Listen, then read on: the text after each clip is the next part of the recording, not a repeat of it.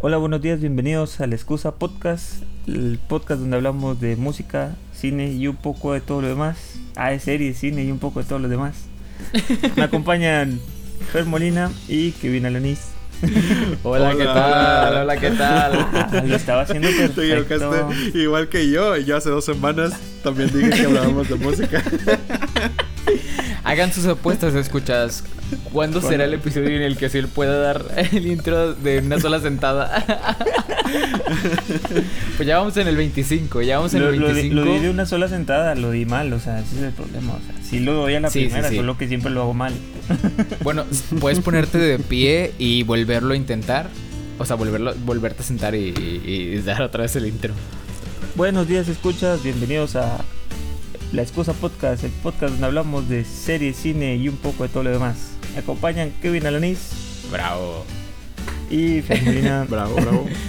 Bravo, bravo. bravo. Ya, ya me salió. Hola, hola, otra vez. Excelente, excelente. Triqui, tiqui, tiqui, tiqui, tiqui. Ahora vamos a, ahora el final. Oye, para, para describirla, estamos, estamos este, en el episodio 25 y es la primera vez que los tres eh, tenemos un... El estudio virtual pues ya es este... ¿Cuál, ¿Cuál era el número del estudio virtual? ¿El 3? ¿El 4? Era el 2. ¿El 2.5? No, el, El 2, el estudio 2, el estudio Dos, virtual. Estudio 2. Y es la primera vez que tenemos un, un background y es el, el... Por ahí compartimos la foto, ya compartí la foto en Facebook para que puedan ver la maravillosidad de esto, la... la la La explosión de emoción que es esto. Se, se Este- siente este- ahora este sí, estamos en un estudio personalizado. Real, exactamente, renderizado. Oye, se pero- ve profesional. Esto, esto fue, este tiene el sello de Ociel por todas partes. Él fue el que hizo el background. Te salió, te salió muy bien, bro. Yo soy un crack. Gracias De hecho, de hecho, halagos. de hecho yo te había co- comentado eh, que en nuestra, en nuestra mercancía, en nuestra merchandise, sí me gustaría tener una pijama con, con el logo de la excusa, este, poderme levantar, pero con todo y gorrito. Así después, este, después nos mandamos a hacer así una pijama de perdido para nosotros tres de Navidad. Y O sea, estaría bien padre para porque, Sí. porque como bien saben, escuchas, este, este podcast se graba en domingo, entonces estaría muy padre que los domingos, este, así Ah, recién pijama. levantaditos con nuestra pijama. Seguir Vamos a la parecer tradición y grabar en pijama. Parecer personajes de los Simpsons, así como que siempre con nuestra ropita. con- Oye, hasta parecemos uniformados porque todos venimos de negro, así como que. todo. Ya, ya, Ya ya. ya. sé, es mi pijama también. Sí. La pijama es realmente negra y sin chiste. No como el amarillo chillón que escogí para, para el, el logo de la excusa. Pero bueno, chido, es un gustazo gusta. compartir otra vez micrófonos con ustedes, señores. Yo sé que es un gusto para ti hablar conmigo y con va- Oiga, ¿saben, ¿saben que precisamente antes de empezar con, con el podcast estaba viendo una plática también buena entre unos actores? Estaba, me apareció en YouTube eh, y lo voy a compartir igual y en Facebook para que nuestros escuchas lo puedan ver.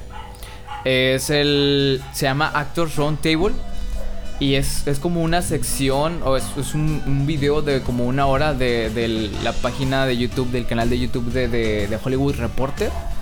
Y están sentados en una mesa, fíjate, ¿quiénes están sentados en una sola mesa? Adam Driver, Shia LaBeouf, Ujú. Robert De Niro, Ujú.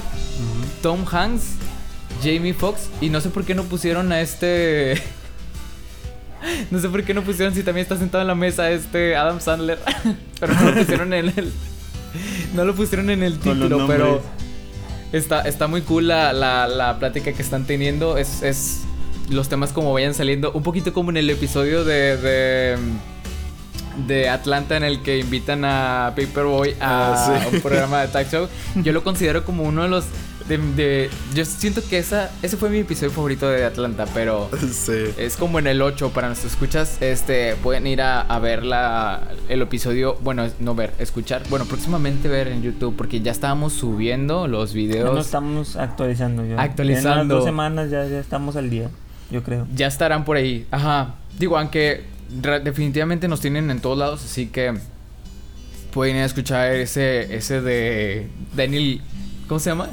Daniel Dan- Danny Glover, Danny Glover, no moto Danny mon- Glover. Motogari. no Monogatari. No Monogatari. No, Monogatari. Sí. donde hablamos de, de Atlanta.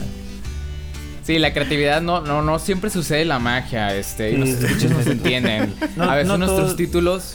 No, no, no todos son la circuncisión de las rocas. Exacto. Llegamos a nuestro top de comedia en, en la circuncisión de la roca. Va a ser muy difícil de superar. Kevin, ¿qué viste esta semana? Ya, ya hablamos como 20 minutos y no hemos dicho nada de eso. No hemos dicho nada de lo que, de lo que, de lo que estamos viendo. Esta semana, esta semana realmente eh, no vi nada digno de mencionar. Eh, Fer, entonces, ¿qué por ahí viste Pues yo sí he visto bastante digno de mencionar. ¿Tú, tú sí viste, tú sí viste algo, algo bueno esta Pues- semana así de que. Ah, bueno, esta semana, esta semana, digo, les puedo compartir el anime que me pasé yendo toda la semana. Neta, ¿cuál, cuál fue? ¿Cuál fue? Estoy viendo Shokugeki no Soma. Shokugeki no Sama. Ah, ese es la- el Así de cocina, ¿no?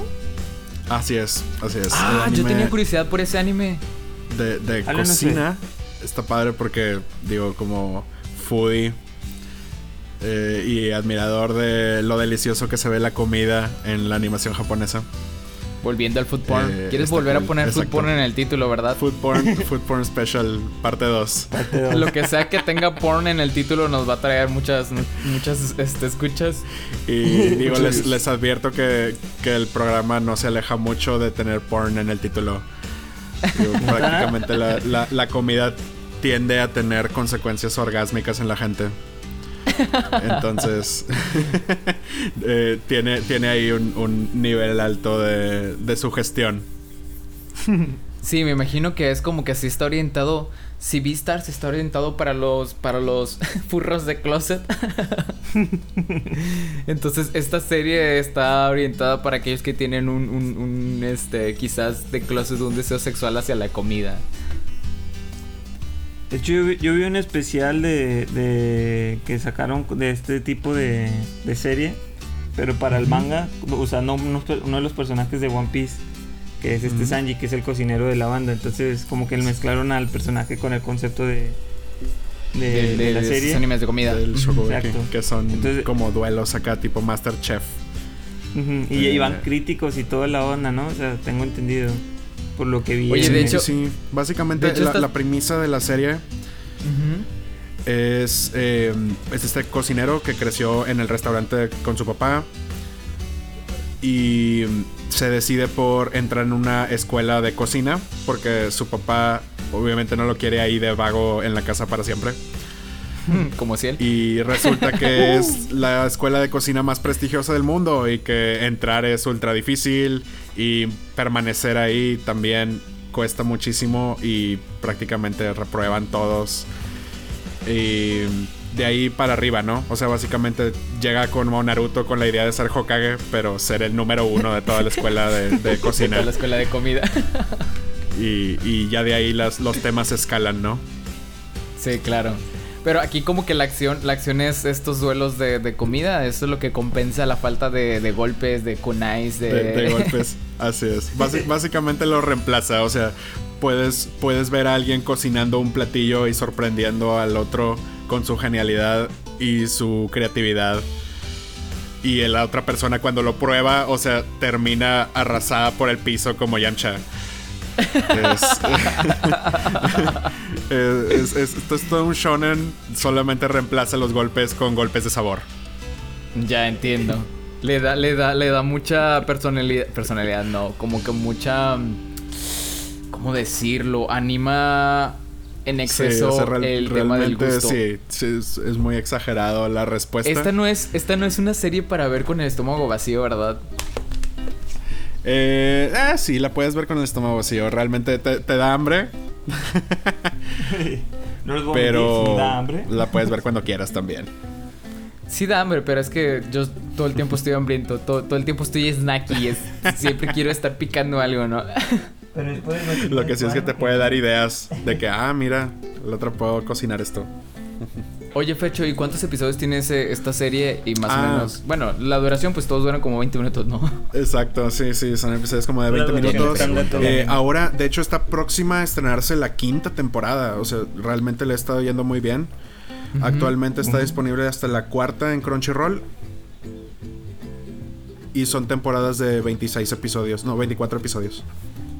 Mm, como lo estándar, ¿no? Como lo que, lo que pueden hacer nuestros escuchas es ver como los primeros 13 en una sentada y luego cambiar de otra es la serie primera temporada y, y, ya de ahí depende de si te picas o no te picas porque realmente el estilo de la serie no varía mucho de lo que puedes ver en la primera temporada. Ya es nada más de que si quieres seguir viendo más.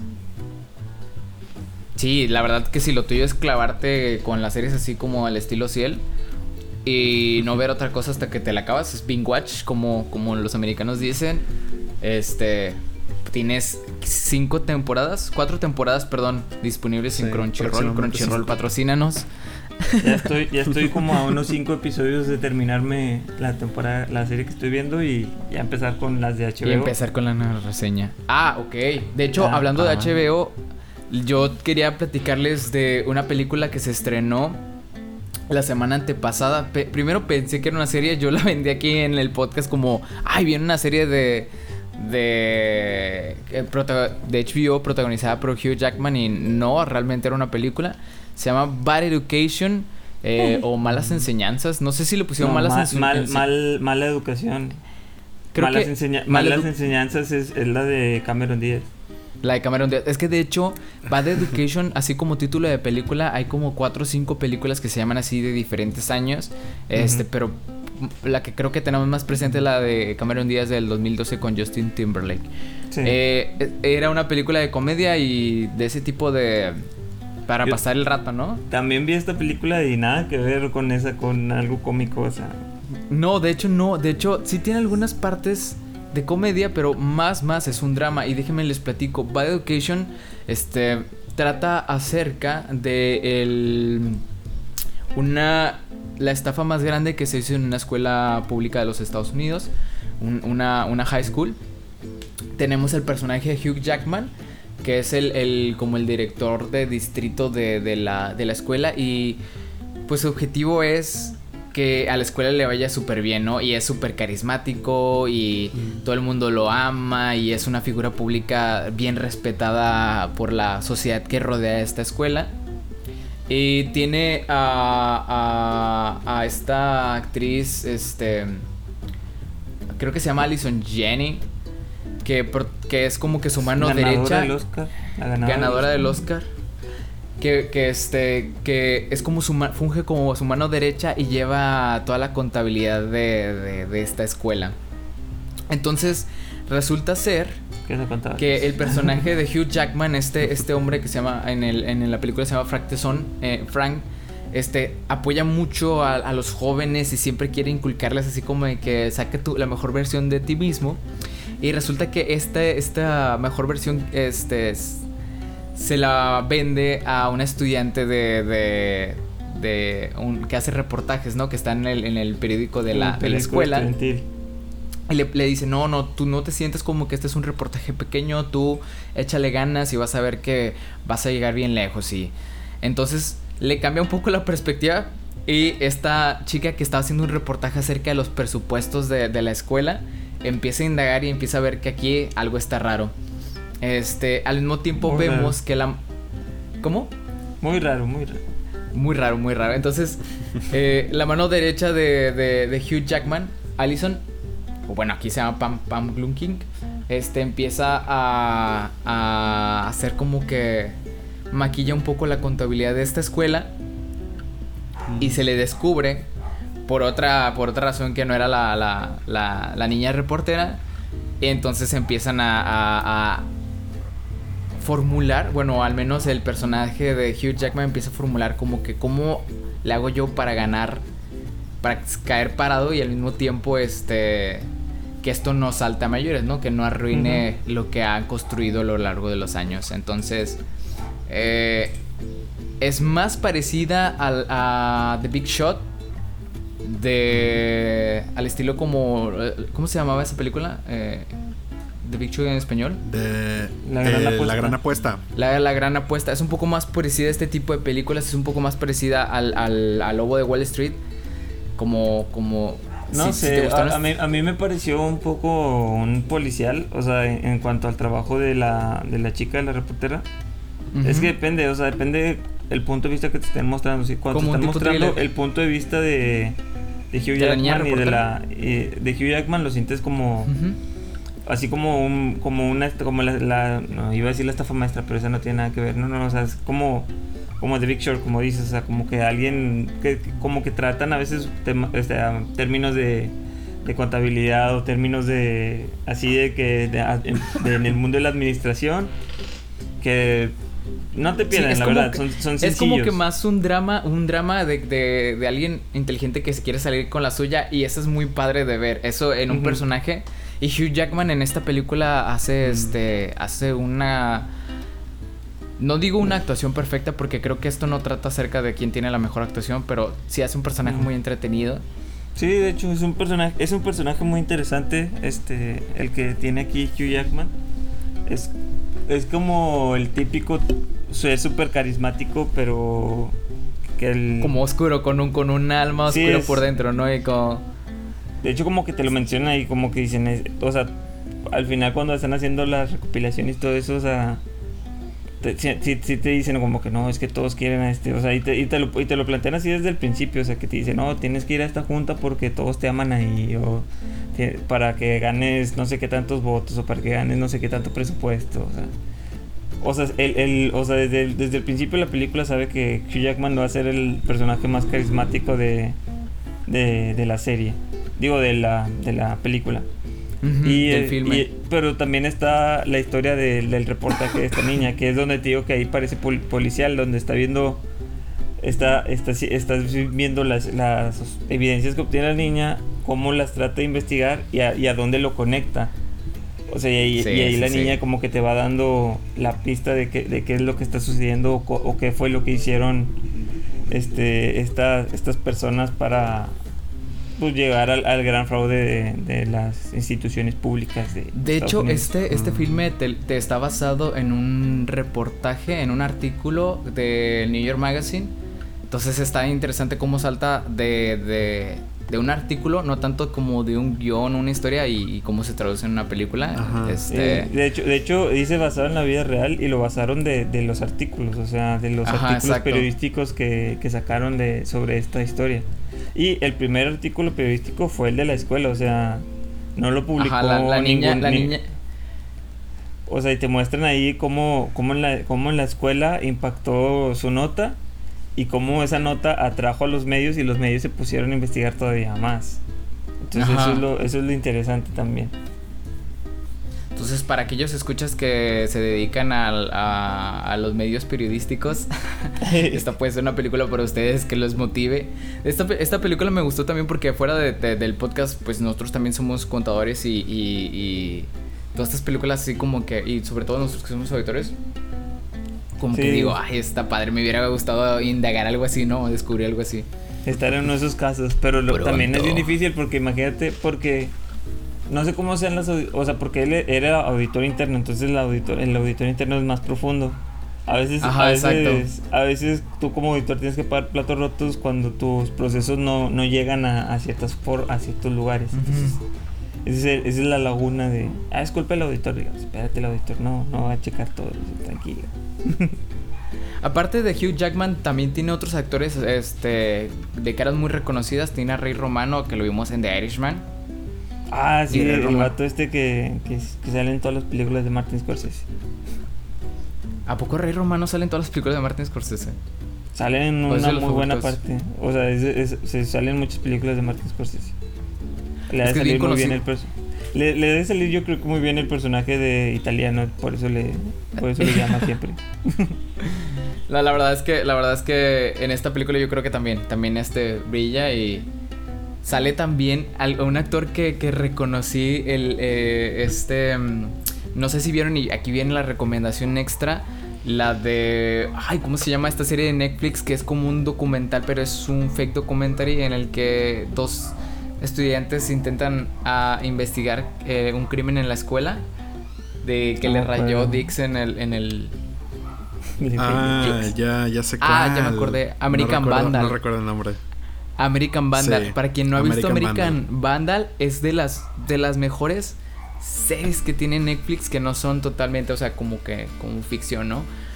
Este y trata acerca de los estudiantes que quieren hacer un, como un proyecto documental y empiezan a indagar eh, un estudiante que dibujó este Dix penes en, en, los, en los autos de los maestros y, y, y luego lo va construyendo como algo súper más profundo, como, como los maestros estaban en contra de él y cómo, o sea, a fuerzas querían que él fuera el culpable, cómo lo convierten en un criminal. este. Entonces ahí viene la recomendación extra. Pero HBO, eh, Bad Education también, este, una muy buena película, yo creo, para ver eh, quizás yo lo vi un sábado en la noche, entonces se lo recomiendo para un sábado en la noche. No es tan, no es tan familiar, no es tan dominguera.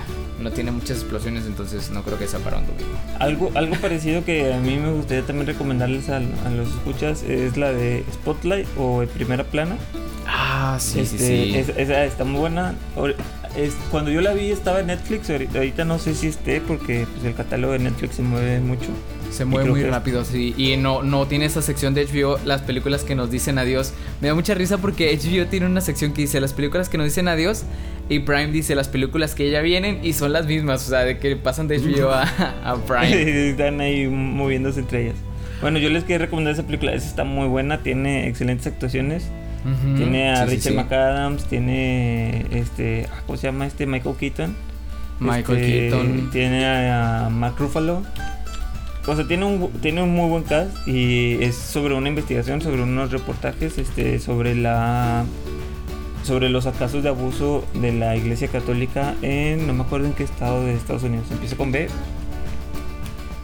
Boston, en Boston.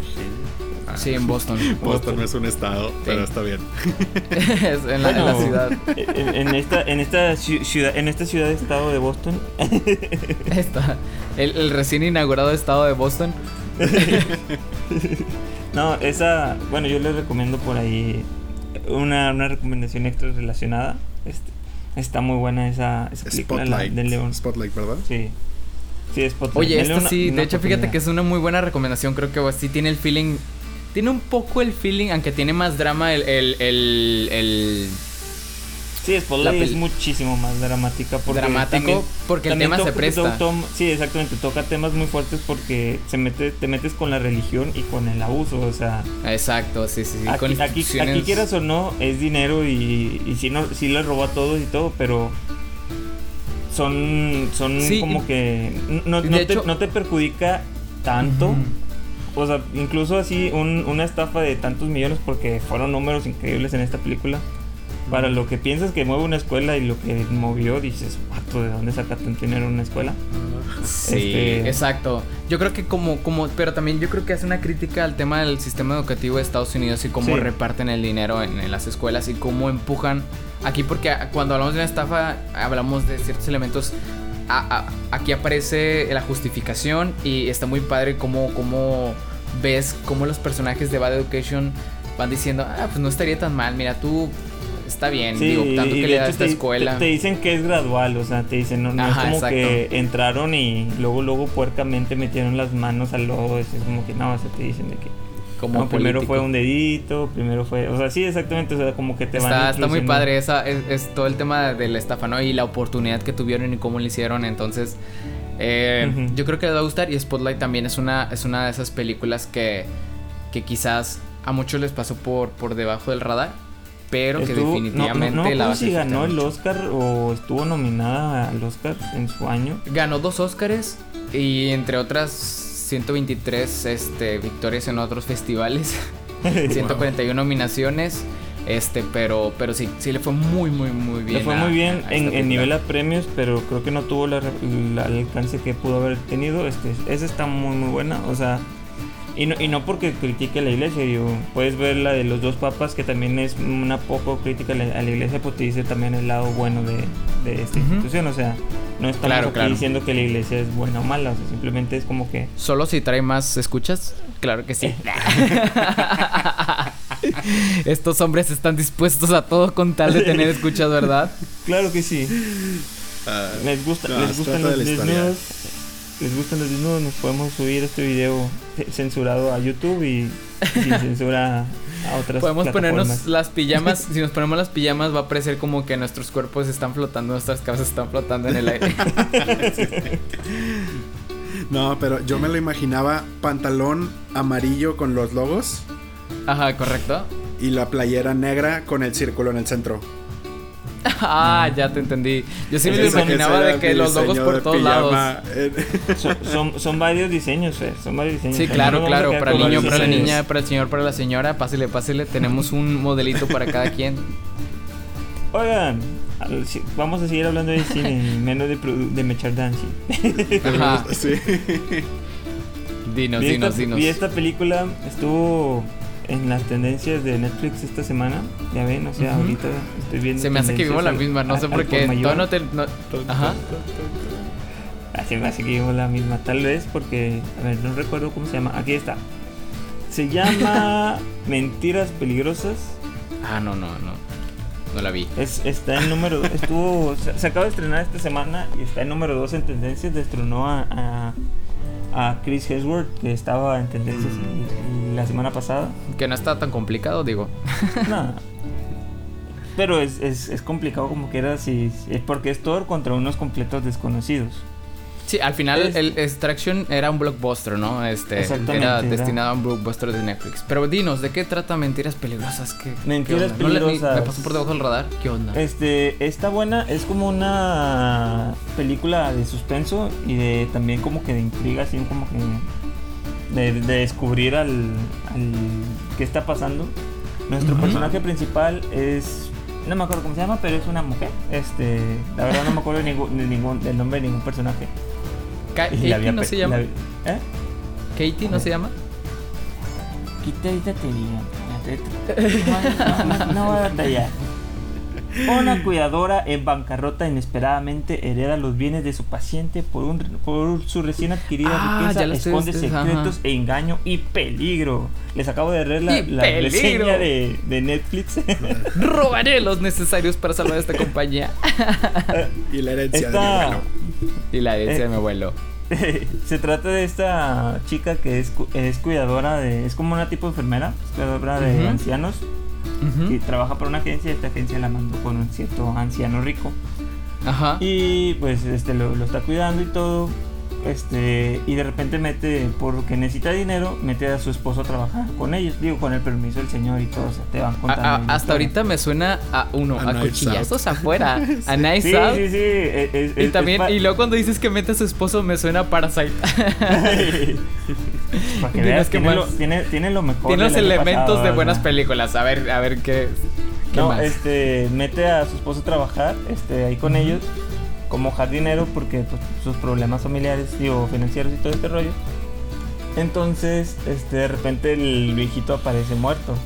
O sea, de un día para otro. Ellos, ellos, ellos se van, el día de paga, el viejito les dio un cheque. Como el día libre, la muy Ajá. un cheque muy generoso de paga para los dos. Qué conveniente. Y, y, y al siguiente, exactamente, y al siguiente día aparece muerto. Entonces empieza la investigación por parte de la detective de, oye, ¿por qué, ¿por qué les dio este cheque un día antes de morir? Y luego de repente heredan todo, o sea, cuando esta mujer llevaba solamente cuatro meses trabajando para el, viejo, para el viejito. Entonces como que, oye, ¿por qué heredas todo? O sea, suena raro. Entonces ya te involucran. Suena como una que- mentira peligrosa. Exactamente, suena, suena, suena que esas mentiras. Y dices, y, y por el título dirías, oye, es que como que suena raro el título, o sea, como que es de ese tipo de títulos que le cambiaron completamente de- del inglés al español, no, lo tradujeron literalmente, o sea, así se llama Sí. también en en- Entonces, no es culpa ahorita del, del doblaje de título.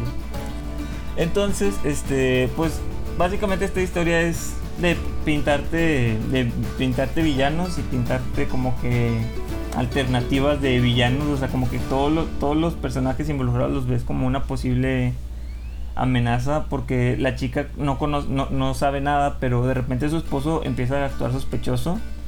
Empiezan a encuentran dinero en la casa del viejito y lo mueven al banco y luego cuando el chavo lo va a buscar ya no está el dinero porque lo movió su esposo, o sea, cosas así.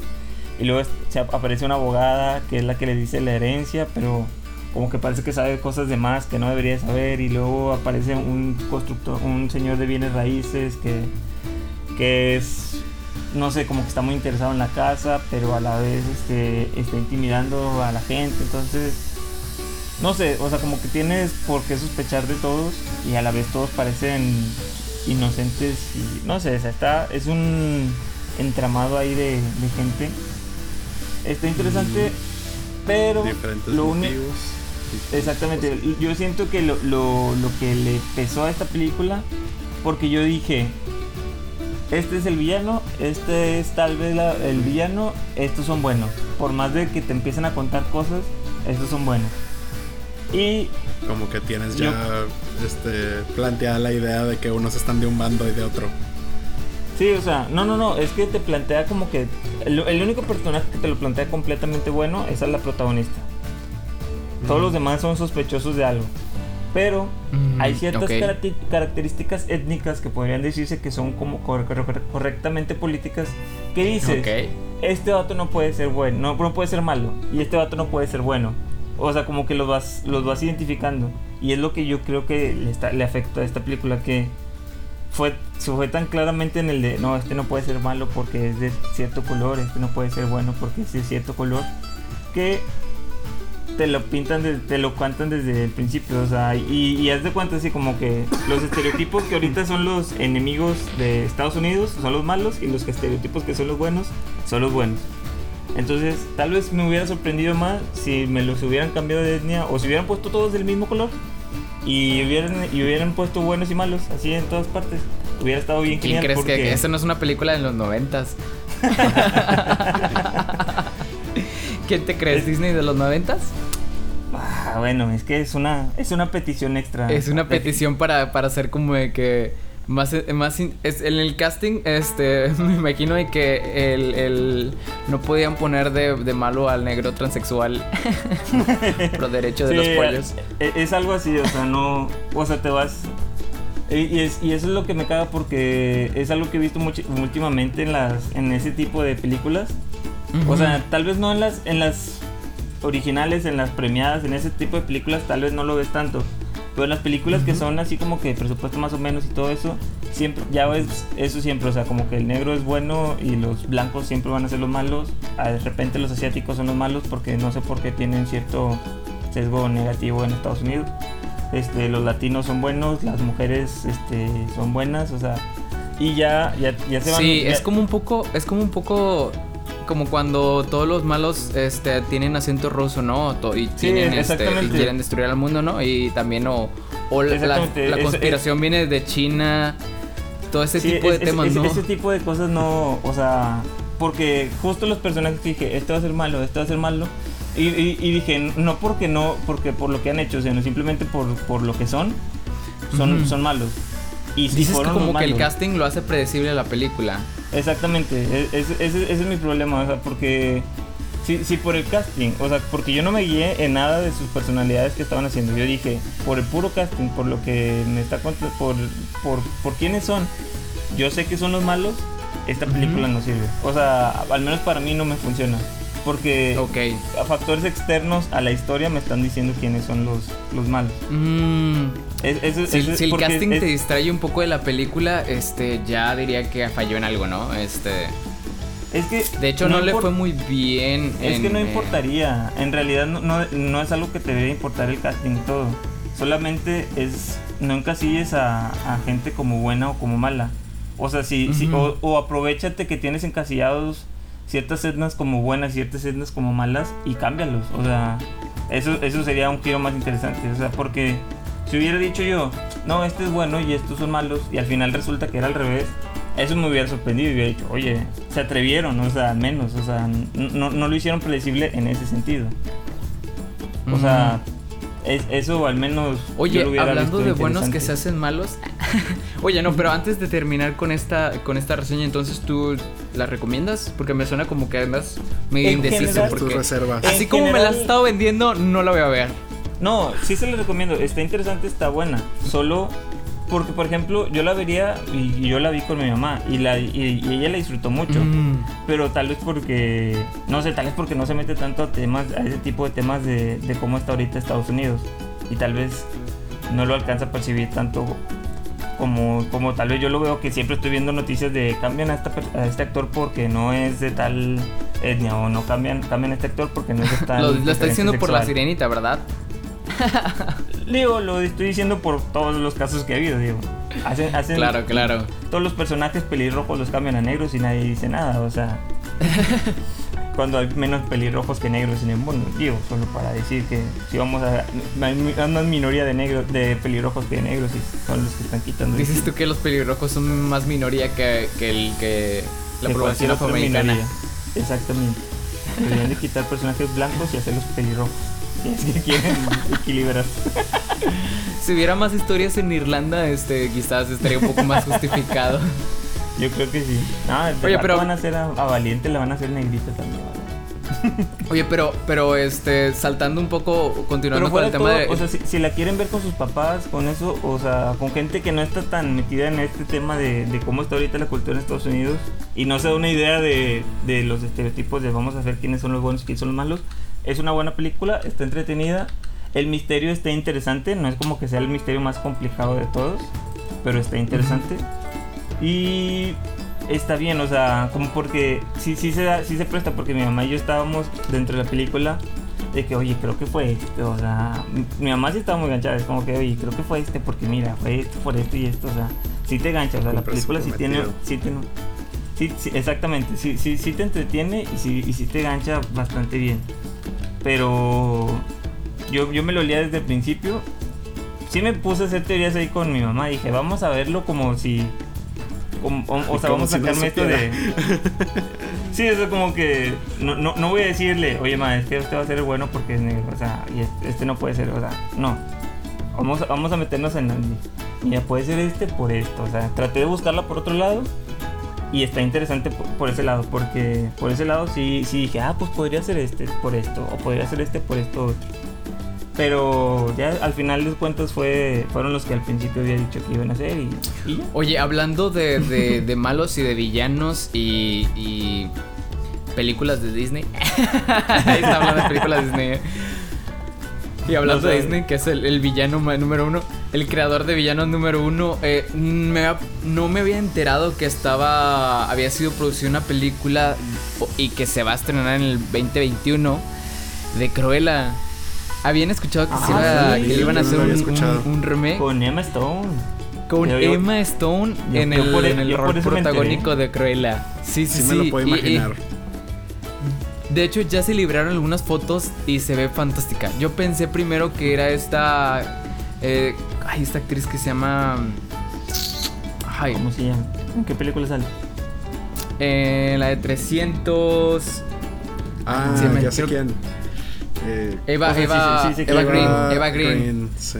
Sí, sí, sí, que también sale en Sin City, salen muchas películas y no, hombre, a, a mí me gusta muchísimo esa actriz, es súper, súper, este, siempre la hace de, de una mujer cabrona y me gusta porque sí, Ah. sí es, le sale muy bien.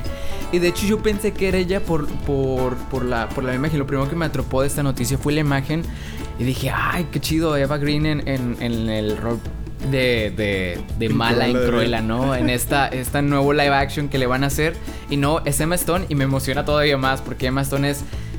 Es muy dulce, la verdad. La verdad es que es graciosa. Es como que la chica buena de, de, de, de Hollywood. De Hollywood. y haciendo, haciendo esta, esta película y siguiendo con las películas de eh, este Maleficent. Eh, ¿cómo, ¿Cómo lo pusieron en español? A, ¿Maléfica? A Maléfica. Siguiendo con este con estas remakes, estos refritos de darle la luz a, a- a- a los villanos. Eh, se acaba de liberar, de hecho, la fecha de, de estreno, que va a ser el, el mayo del- del 2021. Y se ve muy bien las primeras fotografías que se han liberado. Parece ser que la película va a tener como. Como que los hechos van a transcurrir en los 70s. Hicieron una combinación como de. de, de un estilo punk de los 70s y, y- y les quedó muy padre. Entonces. Se ven fantásticas las fotos. Vamos a, a estar al pendiente por allá del episodio.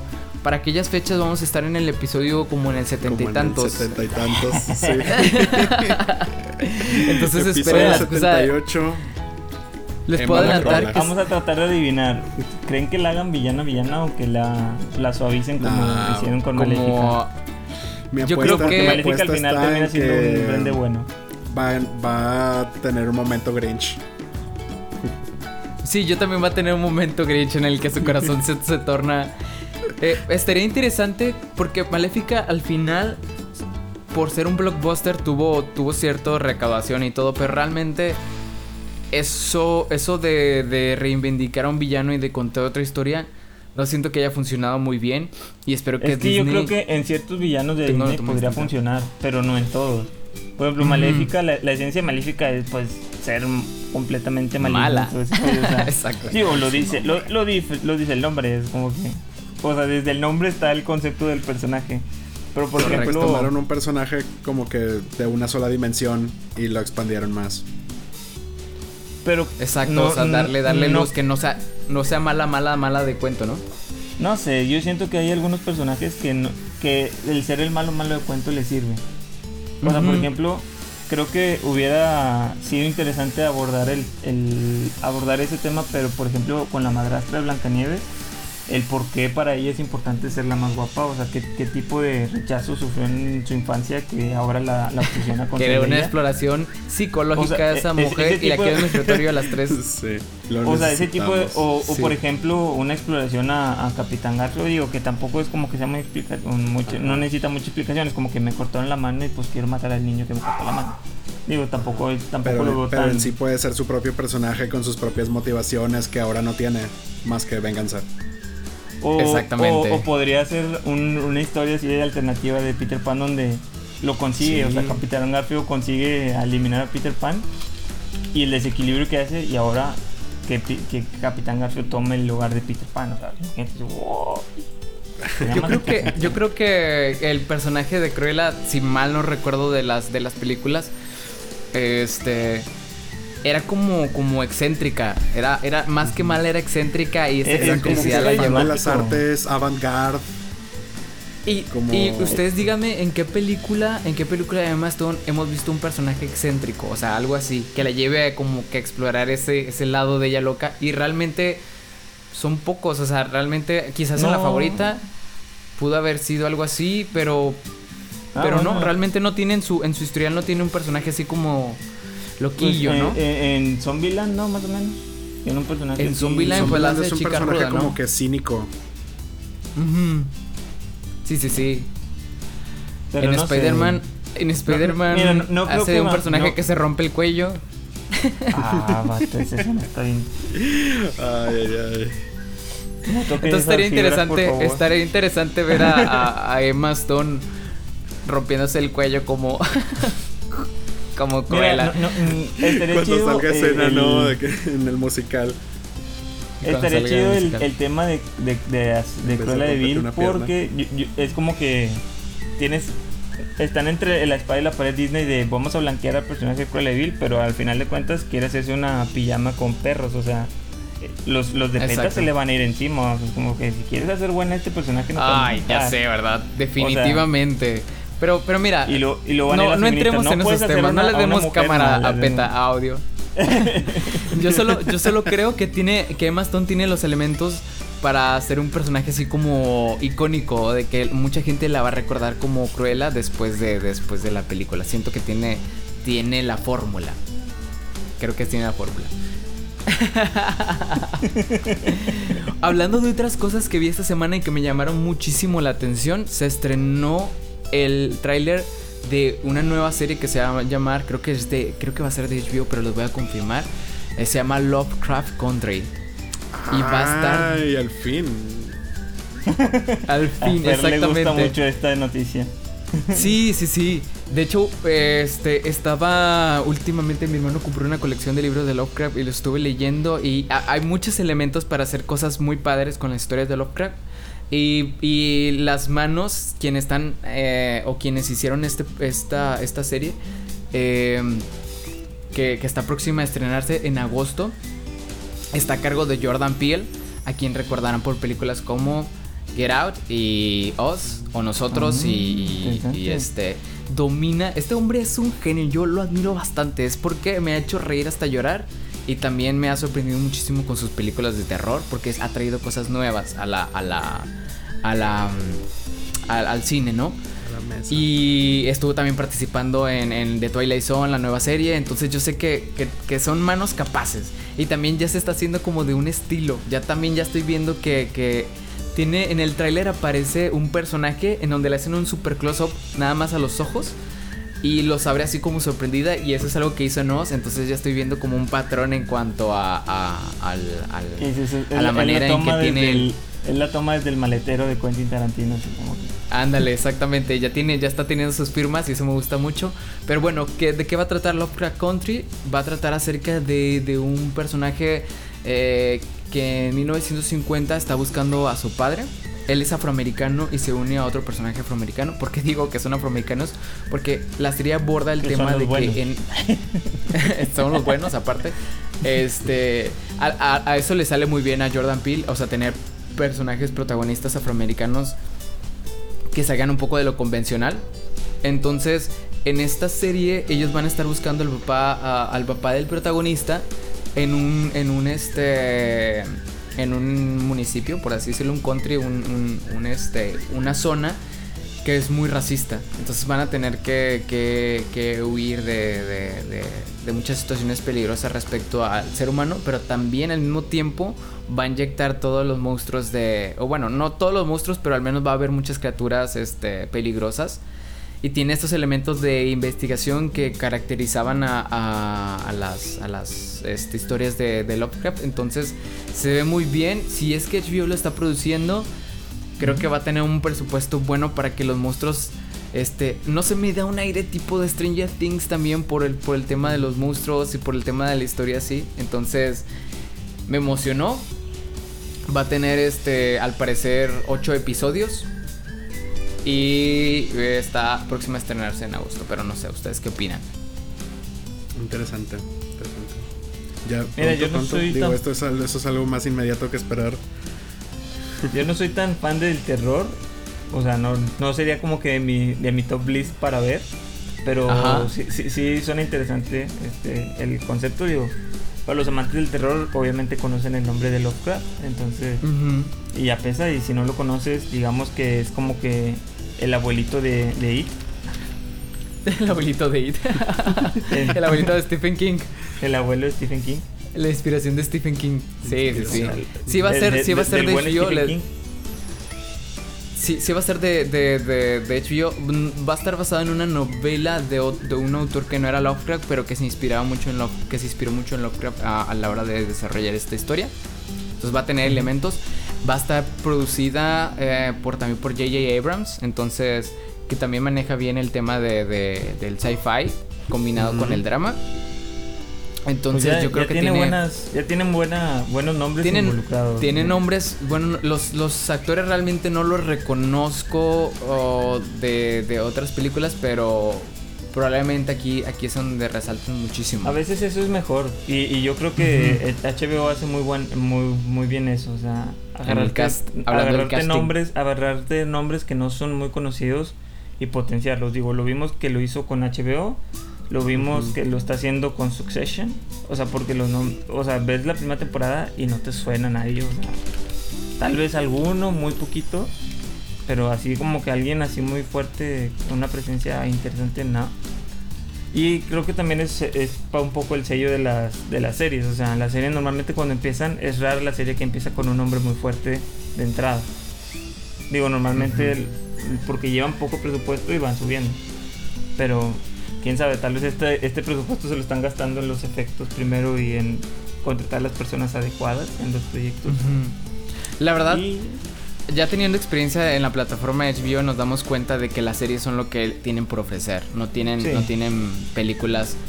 Digo, salió Vacation, que es una película muy buena y, y que ya recomendamos. Tien- tienen, pero... tienen su reducido número de películas originales, Ujú. digo, porque la plataforma sí tiene películas de otros Ujú. estudios que van renovando. De hecho, acaba de salir este la de Once Upon a Time y la de Spider-Man, la de Home- creo que es Homecoming. No, una es de, Sp- de Home. Spider-Man.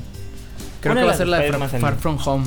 Y Sí, también la de está la, la mejor película de Spider-Man o de las mejores películas de Spider-Man que han sido hasta ahorita, que es la de O Nuevo Universo. Ah, sí, sí, sí. También está disponible. Entonces, Pero bueno, continuando buen- también con, con directores como J.J. Abrams. Antes, antes de, de que digas lo que tengas que decir, Digo. hablando de, de cosas que se están produciendo por gente interesante, Interesante. se está produciendo de parte de No Disney es lo mismo. y de los hermanos Russo la película Ah, de. Hércules. Ya está en Oh. producción para Disney. Este, o sea, la versión el ya viene Cruella de Vil, bueno, también viene Hércules, pero ahora producida por los hermanos Russo. Digo, es muy pronto, apenas se acaba de iniciar la Ajá. producción. Digo, esto podría cambiar en los próximos años. Digo, normalmente una película de estar en producción a, a verla en el cine, ay, no sé, no hay un tiempo aproximado porque hay películas que sí tardan dos años en salir y hay películas Estás, que tardan estás hablando de los de New, 15 de New. Mutants, ¿verdad? La película que se niega a Sí. estrenarse. Esa New película está Mutants. maldita. Esa, Ya, esa ya. película está encerrada en un manicomio donde tiene que descubrir sus sus superpoderes para escapar. Imagínate, no imagínate que imagínate que se estrene y que sea la mejor película de New Mutants. Así de que Ah, digo de, de, de- Fíjate de- que de no creo. Sí, yo tampoco. estaría, la estaría muy cool, estaría muy maestra. cool que eso sucediera, pero no creo ya con Yo tanta también con lo tanta dudo, lo dudo demasiado porque ya, ya, ya pasó por demasiadas manos Ajá, o sea, tiene tiene todos los elementos para para, para, hacer una horrible película. Ajá, que en su exacto. momento, si alguna vez se estrena, eh, por aquí estaremos hablando seguramente de esa película. la película si, si mutante Dios nos da vida para ver el estreno de, de New Mutants. Sí, no, ya por los, los finales de, de los de esta de este de este siglo, ¿no? Exactamente. Este sí. Ay, imagínate. Eh, entonces, así. eh, Ya de hecho, se están- Es el se han escuchado- se han escuchado- 400,000. De hecho, se han escuchado los remakes de Disney que viene con Lilo y Stitch, el remake, que está también sobre la mesa, este... ¿Cuál sería, el, ¿Cuál sería el remake que ustedes harían de, de Disney? Eh, Toy Oh, Story y- Live Action.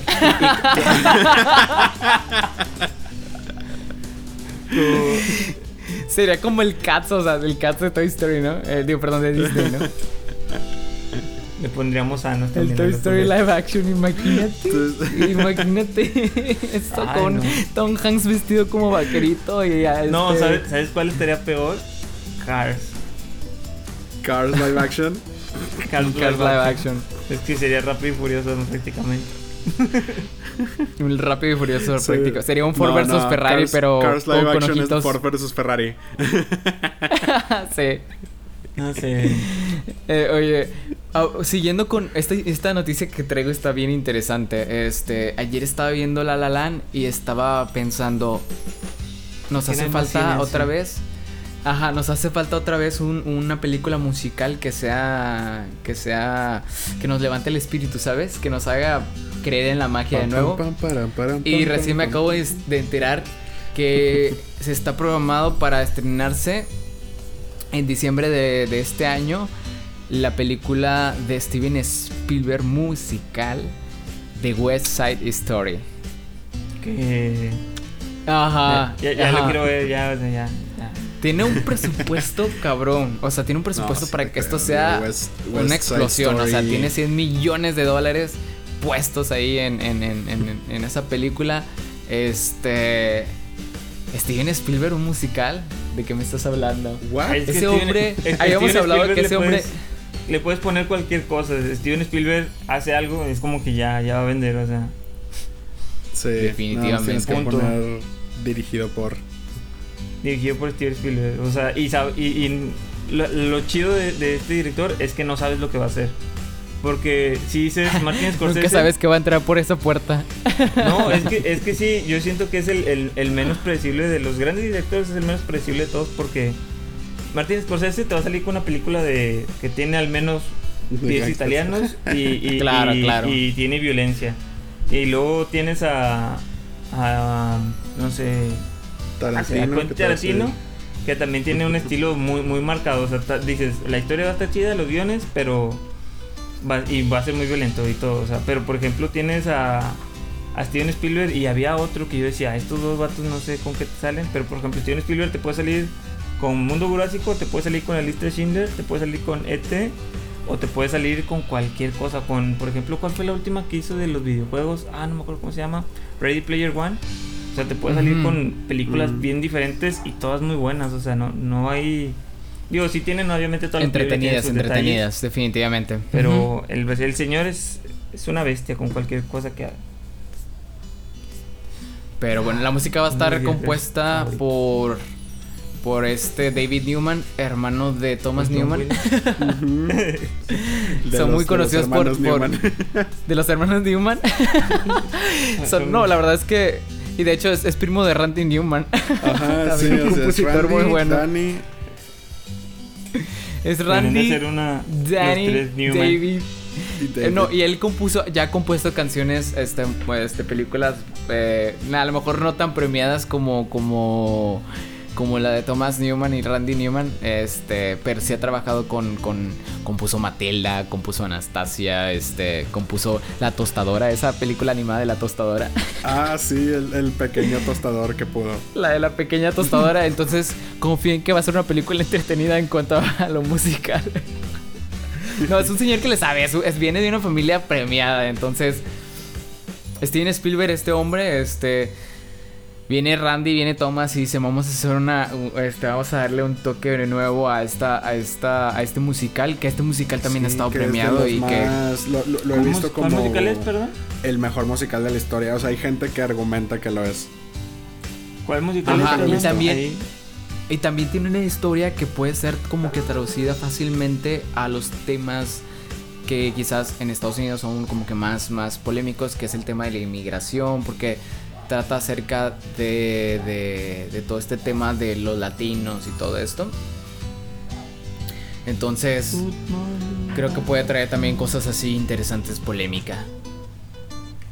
Entonces me emocionó, me emocionó. Yo ya quiero ver este el tan tan tan tan tan tan tan tan tan tan tan tan tan tan tan Sí, sí, me hace falta. Me hace falta. Después del después de Cats, después de Cats cualquier cosa es buena. Cualquier musical te puede. Teatral. O sea, antes, antes de Cats, ¿cuál era el otro musical? O sea, así musical, musical, no, no Disney. O sea, saca Disney, ¿cuál era el otro musical antes de Cats? La La Land, ¿no? Es que La La Land trajo, trajo este como que como que una, una toma fresca al, tema de, de, de, películas pero que, o sea todo el todo el cambio es como que cómo puedes estar así de que mero arriba en, en La La Land y lo puedes caer fondo cavar 100 metros más traerte un pozo petrolero y llegar al subsuelo de la Tierra y todavía no sé cómo encuentras una dimensión alterna y sigues cavando más profundo y hacer cats. yo creo que yo creo que la Lala nos hizo creer que era una opción bizarra desde el principio. Sí. Yo creo que Cats, este, perdón, que la Lala nos hizo pensar que todos los sueños pueden ser posibles. Este, al menos en hasta claro el final, que no, la La Land suena la premisa de La La Land es precisamente lo contrario. Que todos los sueños no son posibles, ¿verdad? Exactamente. Al final los dos personajes principales persiguen su sueño, ¿no? Pero su sueño también era estar juntos. bueno, también Cats. El sueño de Cats era que. El sueño de Cats. El, sueño de Cats era salir volando en un candelabro gigante. Exacto. Todo lo que puedes soñar lo puedes lograr. Cantando. No sé, o sea. Cantando. Imagínate el que haya escrito Cats como que cuánta cuántos productos sugestivos tuvo que consumir para escribirse algo así. Ah, bueno, no estoy seguro que no sería la, no, sería la primera película que las las sustancias de la primera producción. Pero bueno, yo creo que es, es, es, algo al menos que vale la pena tener en el radar para que no se nos vea para, para allá de diciembre. ¿Y se estrena este año? ¿No, la, este ¿No la han retrasado? Quizás sí la retrasaron a diciembre. No sé. y esas fueron mis noticias de la semana. no pueden negar que estuvieron muy buenas. Bueno, bueno, estuvieron buenas. La verdad, Últimas noticias antes de despedirnos. Hay un video que está circulando por ahí, por las redes, de actrices haciendo como una como una, ¿Un una mezcla, sí, una challenge de, de, pelea con sus dobles. Da cuenta que sale una, una, una, actriz y le pega a su doble y su doble como y le pega y, y, sale como que sale otra actriz con la que ella también participó y luego le pega y sale otra doble y así se van así como que haciendo una mezcla de digo obviamente desde sus casas o sea te cuenta que si todas golpean a la pantalla y la otra sale saltando hacia atrás este siempre es como que la misma mecánica Pero está muy interesante, le quedó- les quedó bueno el video. Este son, son puras este, actrices. Ves nombres muy conocidos. Sale Zoe Saldaña, que la recordarán por ser el personaje verde en, en Marvel. No Hulk, que no es Hulk. Y el personaje azul en El Avatar. personaje que de verde. hecho, el personaje verde en, en Guardián de la Galaxia, el personaje azul en, en este en Avatar. Ajá. Y el personaje morenito en todas las demás películas. Ah, no es cierto. ya hace mucho no inventaba una broma así. Este, sale, sale Scarlett Johansson, sale Margot Robbie, salen muchas, muchas actrices. Esta Chloe, Chloe Grace Moretz, creo que no, no es cierto, es la, la actriz de Midsommar. Esta, la que, una Ah, sí, sí, güerita, sí. Ah, sí. Sí, sí, sí. protagonista, este, sale también ella. Chloe, Y salen un montón Ajá. de... Eh, O sea, por ejemplo, sale Scarlett Johansson y yo no la distinguí, o sea, como que sin maquillaje, sin los sin el background de, de La todo el- producción. el cine, sin, sin toda la producción que con la que normalmente estamos acostumbrados a verlas, las vemos, a muchas las reconoces y a otras no, o sea, por ejemplo, yo no reconocía a Scarlett Johansson, yo hasta que vi una lista de quienes habían participado, dije, ah, che, salió aquí esta, la viuda negra y ni siquiera me di cuenta. Entonces, La viuda negra. Aquí está la viuda negra. Oye, nada más, este. ahí vean el video. deberías y de a ver- a dejarnos- ver deberías de dejarnos. Deberías dejarnos el link en nuestra página de Facebook. Claro, para ahí, que ahí se ahí lo los puedan ver. ahorita el, el video. Ahí deposita. Y ustedes también escuchas, depositan ahí sus comentarios, este, sus reseñas que están viendo en esta cuarentena, cómo la están, ¿Qué- suf- cómo la ¿Qué nos están sobreviviendo, ¿Qué películas nos qué nos recomiendan que ver. Estamos ¿Qué, qué quieren que veamos? Digo, aunque no nos la recomienden, digan, oye, recomienden, vean esta y tírenle caca. Pronto vamos a estrenar una, una sección que nos tiene emocionados en la que, en la que van a poder este, recomendarnos cosas más, más en vivo, más cercano, Más, más personal, más aquí, más más conocido. personal, más cerca. Vamos a poder opinar también acerca de sus recomendaciones. Es algo nuevo que se trae después del 25, todo, todo va para arriba. Todo puede pasar, todo puede pasar. El 25 fue su último episodio. Pero bueno, también estamos ahí en Twitter, también estamos. También estamos en Twitter, también estamos en YouTube subiendo los, los videos, eh, Videos aprovechando los episodios pasados, que siguen siendo buenos, están presentes, o sea, las recomendaciones no mueren en el, en el episodio, la verdad, siguen siendo buenas recomendaciones. Siguen y estando también vigentes. advirtiéndole de películas que no deberían de ver. Y este Instagram todavía estoy planeando a ver qué hacer con Instagram.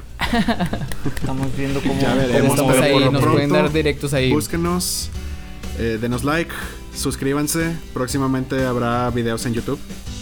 Y mercancía de Estamos pijamas. actualizando, ya, ya, ya estamos actualizando, ya vamos a ir por el episodio 6 de los 24 que llevamos. Ajá. Exacto. Entonces, es un buen momento para poco a poco. revivirlos. Exactamente. Pero vayan bueno. A echarles una vista. Los vemos en el próximo episodio. Bueno, no. No, No, los los vemos. vamos a ver. o Los, sea, los nos escuchamos, leemos. Oh, sí.